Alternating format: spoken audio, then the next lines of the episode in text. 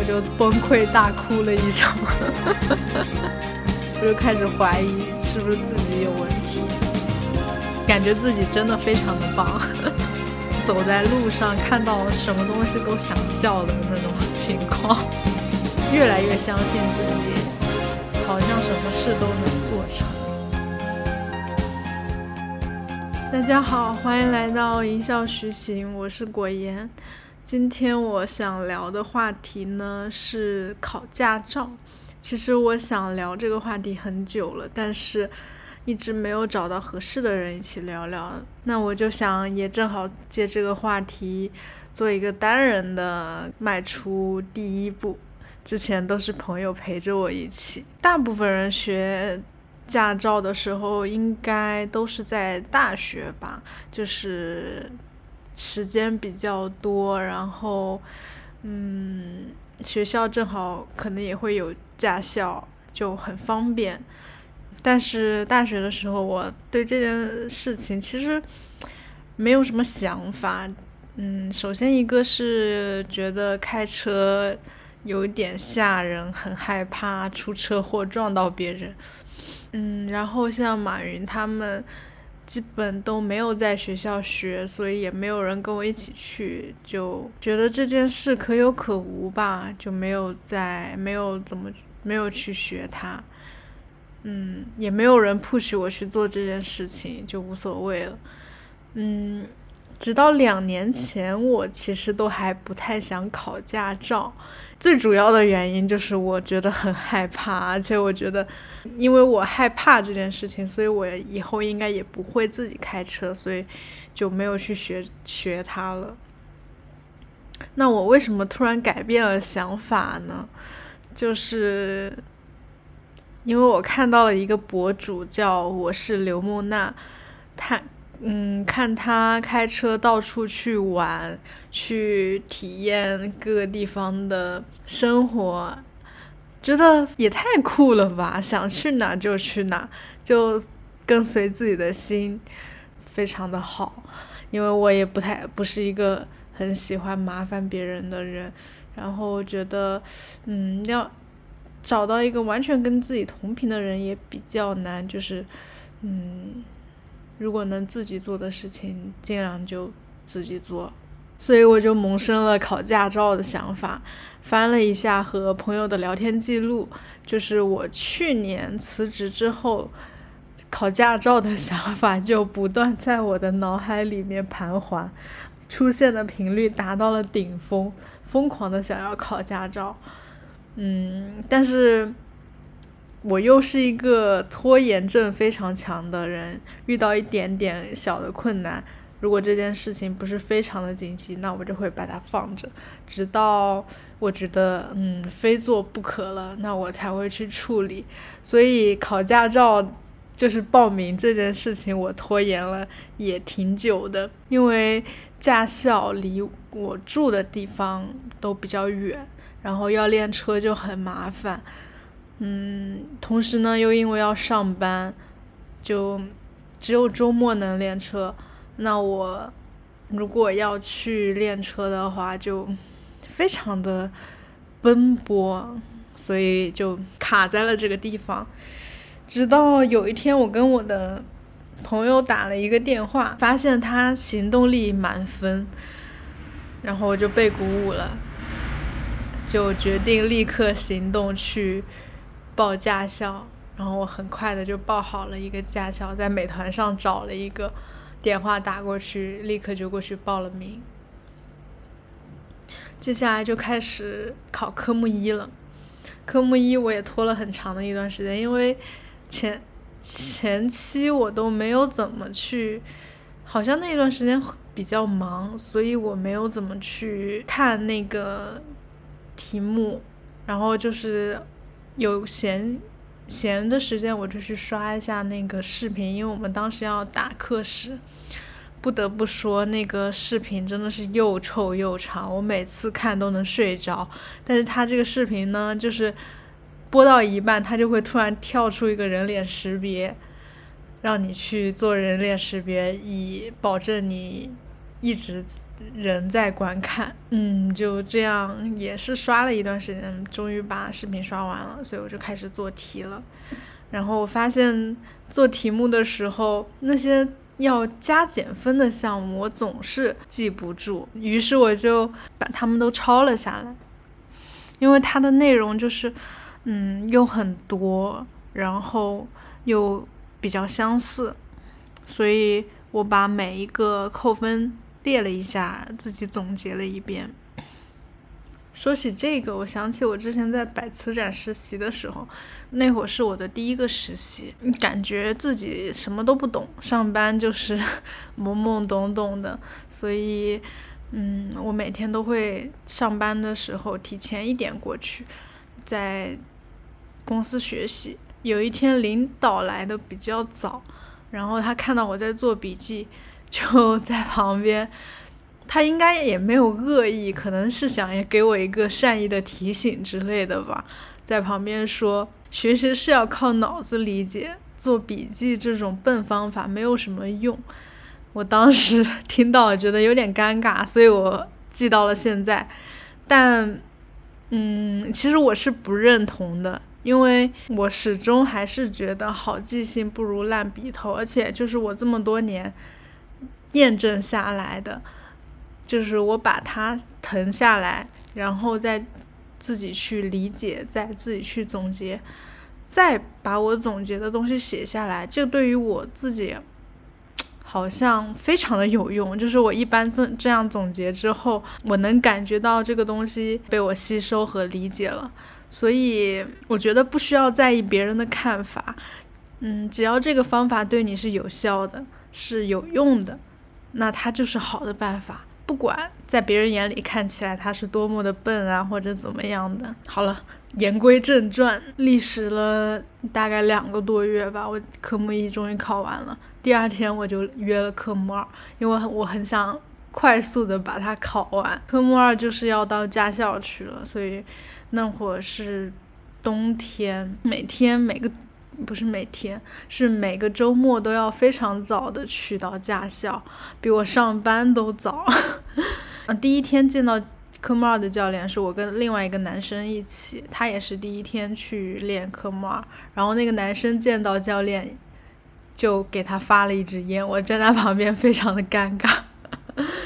然后教练就让我们两个人一起练习，他只是简单的教了一下，然后就说让那个男生教我。我其实觉得，嗯，为什么我们俩都是第一天练，为什么是让他教我呢？我们俩其实练的都差不多，可能在教练的心里，男生就是比女生学的快吧，这好像就是嗯一种刻板的印象。嗯，刚开始摸到车的时候。心里还是有一点激动的，就是一开始是学用离合去控制车车的速度，然后嗯倒车，因为我们第一个学的项目就是倒车入库，而且倒车入库练了挺久的，可能这个项目挂科率比较高，但是我觉得倒倒车入库还比较简单，就是记口诀，记那些点位，因为看的其实它。不需要非常的精确，差不多就可以了。一开始我是觉得侧方位停车是最难的，因为教练只教了我一下，就除了倒车入库，它是完整的教，让你练了很长时间。其他的几个项目，包括嗯上上坡起步、直角转弯、侧方位停车，它都是一次性全部教给你，然后让你自己在那边练了。所以。嗯，我我一开始觉得侧方位停车比较困难，但其实后面发现我做的最不好的是上坡起步，因为总是控制不好离合，然后会让它熄火。嗯，但是上坡起步，当我从坡道开下去的时候，速度快起来，那个感觉。嗯，又有一些害怕，但是又有一点小兴奋，好像自己已经学会开车，可以在道路上狂奔了。后面教练他都是不陪着我练了，就是我自己一个人在那边开，嗯，一圈一圈的完成这几个考试的内容，然后不停的开，嗯。我觉得一点都不枯燥，我还反而想一直练下去，因为觉得开车还蛮好玩的。自己练还有一个好处就是，除了教练教给你的方法，你还能自己去试错，然后找到自己的度。教练在的话，你一旦开错了，教练就会说你，然后就会比较害怕，会要战战兢兢的去。找那个点，但是我觉得可能你尝试到了错误的，你才知道哦要怎么去改正。嗯，这是对于我自己来说是比较好的一种方式。练了几个周末之后，我们就遇到了疫情，然后疫情的放开，然后教练就说，而且我当时是已经报好了科目二的考试了，结果我阳了。阳了，我没有去练车，但是到了考前的考前一周，教练给我打电话问我能不能去，我说我不我我想延后，但教练坚持让我去，所以就是我刚好没多久我就去教练就去驾校练了半天车，第二天就去考了，我当时非常的紧张，而且我在驾校练了半天，我那天我还跟教练说，我觉得。有一点担心，不是非常自信，但教练说我练的还可以，就让我去考试了。嗯，那我第二天就直接去考试了，一共加起来就练了五天。不过我运气很好的就是科目二是满分过了，而且是一把过的，我当时非常的激动。当天我是在那边排队，然后嗯，前一个考生刚下车，然后我就问他过了吗？他说过了，我说我赶紧说接好运。不得不说啊，教练就是考试的车比教练车真的好开很多。我觉得科目二的一个重点就是要慢，这也是我们教练在教的过程中始终强调的一个点，因为他其实嗯考的一些考的就是你对点位的把控，嗯，只要你开的慢一点，速度慢下来，那它的容错率就高了。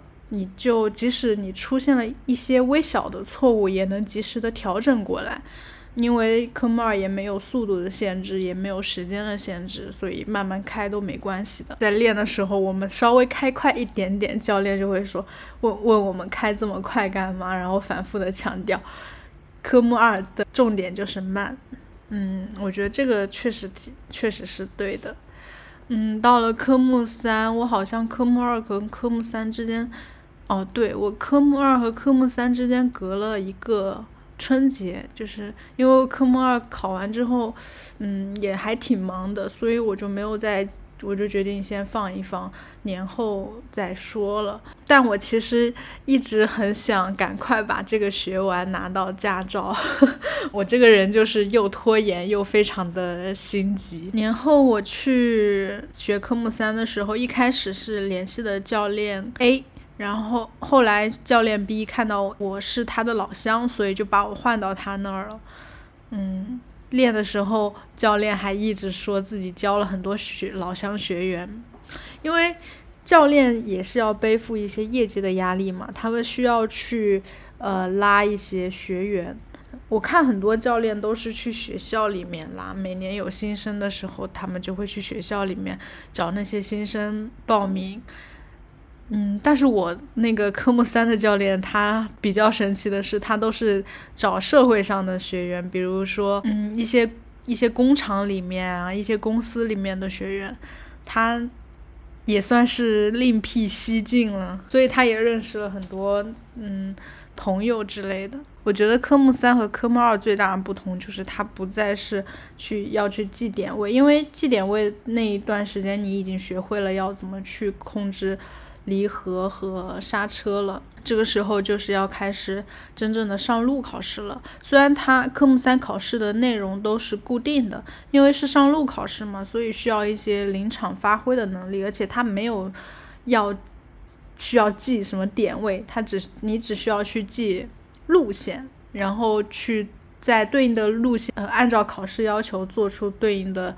嗯，操作就可以了。一开始教练就是带着我们一直在练习的场地跑圈，后来因为要刷课时，我就找了一个晚上下班过去，在一个空旷的场地里面不停的兜圈子练习。当时就整个驾校就两辆车，就我和另外一个不认识的学员一直在那个场地里面，黑漆漆的，只能看见车灯，而且教练也没有陪着我，我就一个人在那边开。当时的感受我觉得还挺好的。非常的安静，我们就一个接一个的兜圈子，加速、减速、转弯、掉头，嗯，我就放着一边放着歌，一边专注的开着车，时间过得非常的快，因为已经有一些基础了嘛，所以科目三练的还挺顺利的，嗯，大概也就练了几周，我就去报了模拟的考试，三条路线都是直接都过了。所以我非常的自信，胸有成竹的就去考试了。结果我的 第一次考试两次机会都挂在了直线行驶上。直线行驶是我练习过程中从来没有在意过的项目，所以我当时就很无解，就很困惑，百思不得其解啊！我我当时我第一次。机会挂的时候，我还问那个安全员，我说：“教练，我为什么，嗯，我哪里做错了吗？”然后安全员很有原则的说：“嗯，我不能告诉你，你要回去问你的教练。”结果第二次又在直线行驶挂了，我就很崩溃，然后我就跑到那个监控室，我去看我的路线，查我为什么挂了。结果真的就是路线歪了，但是，我我我其实到现在我都不知道我当时到底 是为什么歪了，因为平时练习的时候完全好像教练也没有说过我会歪啊这个样子的，可能就是当时太紧张了，方向盘握得特别的紧。挂完回家的路上，我就灰溜溜的告诉教练我挂了，挂都挂在了直线行驶上。教练说你回来继续练吧。我我感觉第一次挂的时候都有一点玄学，就是考前我的运气非常的差。首先是我练车的时候，就考前练车的时候，我下车，手机从我的口袋里面掉出来，然后摔在地上，把膜全部摔碎了。好在只是膜。然后我去模拟的时候，坐那个校车，车坐满了。恰好只剩我一个人，就只多了我一个人，所以我就自己打车过去了。自己打车过去了，从上午等到下午才练上车。考试的时候，因为网断了，又从早上等到了晚上六点才考上，运气非常的差，好像就是老天爷在阻止我，让我别去考。当然了，这些都是一些玄学方面的猜测了。挂了之后呢，我我其实从始至终就只有一个问题：我到底哪里做错了？问题到底出在了哪里？可是可是我每次去练的时候，教练都说不出来，他只是让我一次一次的练，就是，但是我 挂了之后，我每一次练习我的直线行驶都走不直了，我我就开始。就有点无头苍蝇一样乱撞了，因为我找我不知道问题在哪，所以我所以我不知道怎么去解决这个问题，而且教练他没他不告诉我，不不是说他不告诉我，教练他可能也不知道我到底问题在哪。因为我们直线行驶教练从来没有讲过任何方法，他就说你就这么开，直着开就行了。然后我还去研究了那个考试的判定规则，自己去网上寻找各种练直线行驶的方法，然后还问了问了开了很多年车的我爸，然后连打滴滴我都在问师傅怎么开。然后 有的师傅人还挺好的，各种给我出主意，比如说什么快速通过啊什么的。嗯，我还去请教了考前课的教练，因为考前课的时候这个教练特意讲了直线行驶的技巧，所以我在想这个教练应该是有方法的，而且从不同的教练那边去，嗯。看，可能能看出一些问题吧。我第一次考试就因为没空，所以没有去参加考前课。嗯，所以也没有听到 直线行驶要特别注意这个点。但是这些方法都不太行，嗯嗯，我就始终 还是开车，就是我所有的都练得特别的熟练了，就是在直线行驶那边，我不知道是因为心理的作用还是怎么样，反正挂了之后，我的直线行驶就没有走直过。我就很崩溃，然后感觉自己的自信心被打击到了。在有一天非常挫败的练完车回来之后，我就崩溃大哭了一场。怎么就找不到方法了呢？就感觉好像是一个无解的题目了。而且为什么别人能过，我能过，我就不能过呢？我就开始怀疑是不是自己有问题。但。很神奇的就是，我哭过了之后，心里的一些压抑和不开心消散了一些，但是好像一切突然就好起来了。嗯，还是要感谢我的好心的同事，因为他得知我直线行驶卡壳了之后，他下班就把车借我，在园区里面练习，就 帮我找问题嘛。第一次练习的时候还。不得要领，就是还是会歪。然后第二次他接我练的时候，在他的指导下面，我突然就开窍了。我突然就知道该怎么样去判断是自己是否在直线行驶了，因为我之前就是完全不知道直线行驶该怎么走，怎么样才是直线，就是没有办没有一个基准去判断我自己是不是直线，所以。我就很困惑，我不知道该怎么走，就是在乱走，然后同时可能又比较紧张吧，就会搞砸。后面我就是领悟的这个方法，就是看着道路两边的线，一直往前往远看，找到两条线的交汇点，像一个三角形，感受点在中间是一个等腰的三角形。如果我看到这个三角形它是等腰的，那就说明车是在中间了。点偏左的话，那 它就不是等腰三角形，左边的线会偏短，那说明我的车就是在往左偏移了，我需要往右边调一点，就是这样。听起来非常的简单，就是。感觉一一下就悟了，掌握了这个方法之后，我走在那个非机动车道上，然后坐公交还有坐滴滴的时候，都在很认真的用这个方法判断当前是否当前的车是否在直线，是否有偏离。虽然听起来特别的傻，但是每次。看到自己判断偏了以后，司机师傅开始调整方向，让车变正，我的心里就会觉得非常的雀跃，因为我是通过不断的通过这些方式在验证我的这个方法是不是正确的。当然，每次都得到了验证，就是是正确的，我我觉得很开心。练车的时候，我都开始帮助其他学员判断车有没有偏移了。当然，如我所愿，科目三很顺利的过了，还遇到考科目三的时候还遇到很可爱的小妹妹，我们俩互相鼓劲，都过了。坐驾校的车回来的路上，我们俩都。非常开心，非常激动，给教给教练报喜的时候还激动的嘴瓢了，说自己挂了。就像是上野千鹤子在《始于极限》里面说的，在被逼到极限之后，努力克服的过程，品尝到成就感。建立自信，我又闯过了一个难关，我可以继续去闯下一个难关难关了。感觉自己真的非常的棒，这种成就感带来的开心，让我整整的开心了一周。当时那种快乐，就是走在是真的走在路上，看到什么东西都想笑的那种情况。最难的考试就都通过了。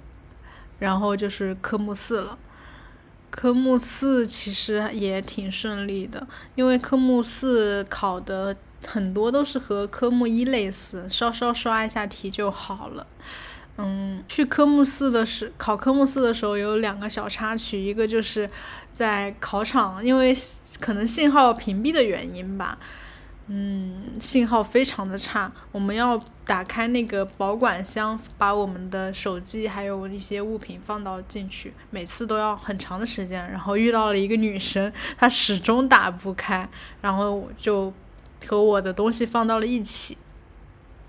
结果我考试完成，宣誓完了，她才出来，然后她说自己没过，但是我当时要着急走了，所以我就。把东把东西取出来，又给他，让他存重新存进去，希望他过了，挺可爱的一个小女生。嗯，还有一个小插曲就是，可能是有一点乐极生悲吧，我非常的开心。结果到了家之后，发现我钥匙不见了，我到处找遍了，又还来回的路上各种找。都没有找到，于是我就 抱着一丝的希望，让教练去帮我看看校车上有没有我的钥匙。结果真的找到了，哎，运气还是蛮好的，不然钥匙掉了，我都不知道该怎么办。为了感谢教练，我还请他在驾校附近吃了个饭。哎，那个饭店还蛮好吃的，就是有一点辣。嗯，到到此，我的驾校之旅就告一段落了。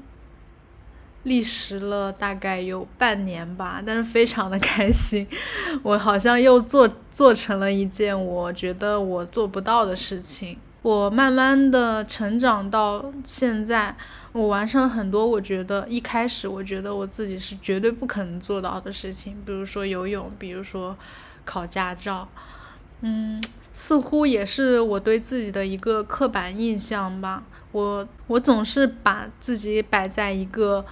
比较菜的位置，然后去预设自己绝对干不成这件事情。但是当我硬着头皮去把这件事情做成了之后，那种开心真的无法形容。嗯，然后同时真的就是越来越相信自己，好像什么事都能做成，就会更加放手的去。做自己想做的事情，那我对这个世界的体验又增加了一点，同时也更加的自信。所以希望自己在以后的时间里还能继续不断的去尝试不同的东西，挑战自己。对了，我还想说一说驾校旁驾校的一一些。小周边吧，算是驾校旁边的粉店，蛮好吃的。我也我忘记叫什么名字了，但是我每一次练车都是在那边吃的，因为我太爱吃粉了，味道确实挺不错的。然后驾校旁边的公交站也见证了我的情绪的变化，第一次摸车的激动，每次练车有进步的开心。然后找不到直线行驶方法的困顿失落，喜怒哀乐他都见证过了。其实经过了这一次考驾照，我我觉得驾校也算是一个应试教育吧。教练只会告诉我们方法，然后让我们一遍一遍的练习，直到我们烂熟于心。但他不会告诉我们为什么要这么练，所以。我们出来之后，并没有学到什么，可能只是学到离合、油门、刹车、换挡，然后灯光这些的使用。实际上，在生活中要去真正的开车，我们还是要自己的去自己再去学习，再去体会、感受应该怎么开。很多时候就是。所以说，我去问那些开过车的人应该怎么去考，考试的时候要怎么做，他们其实也不懂，他们只会告诉你，这只是一种感觉。所以在出现考试的时候出现问题的时候，才会摸不着头脑，因为教练只会告诉你方法，其实他可能他自己也不太知道为什么，只知道这个方法能让我们准确的。停在某个位置，准确的达到考试的标准，就当我们出现问题的时候，就摸不着头脑，找不到点。就像我们排查问题一样，你必须要知道逻辑，才能顺藤摸瓜的找到原因。当你，嗯，不知道它里面到底是怎么运作的时候，你只能像一个无头苍蝇一样到处撞，可能运气好就能把这个原因撞出来，然后你能找到属于你的点。但是，当你了解了其中的逻辑，你知道了它的运行规则，然后一步一步排查出来的时候，你会有一种恍然恍然大悟的感觉，体会到成就感。我想。生活也是这样吧，找到问题，解决问题。所以，我们学习或者是生活中，还是要不断的去试错。试错也是一个了解、摸清的过程，直到找到能解决自己问题的点。离开了学校，我们不再有老师帮我们。解答为什么了？很多问题只能我们自己去找答案。谢谢大家，今天就到这儿吧。有什么想要说的，也可以在评论区或者私信告诉我哟。拜拜。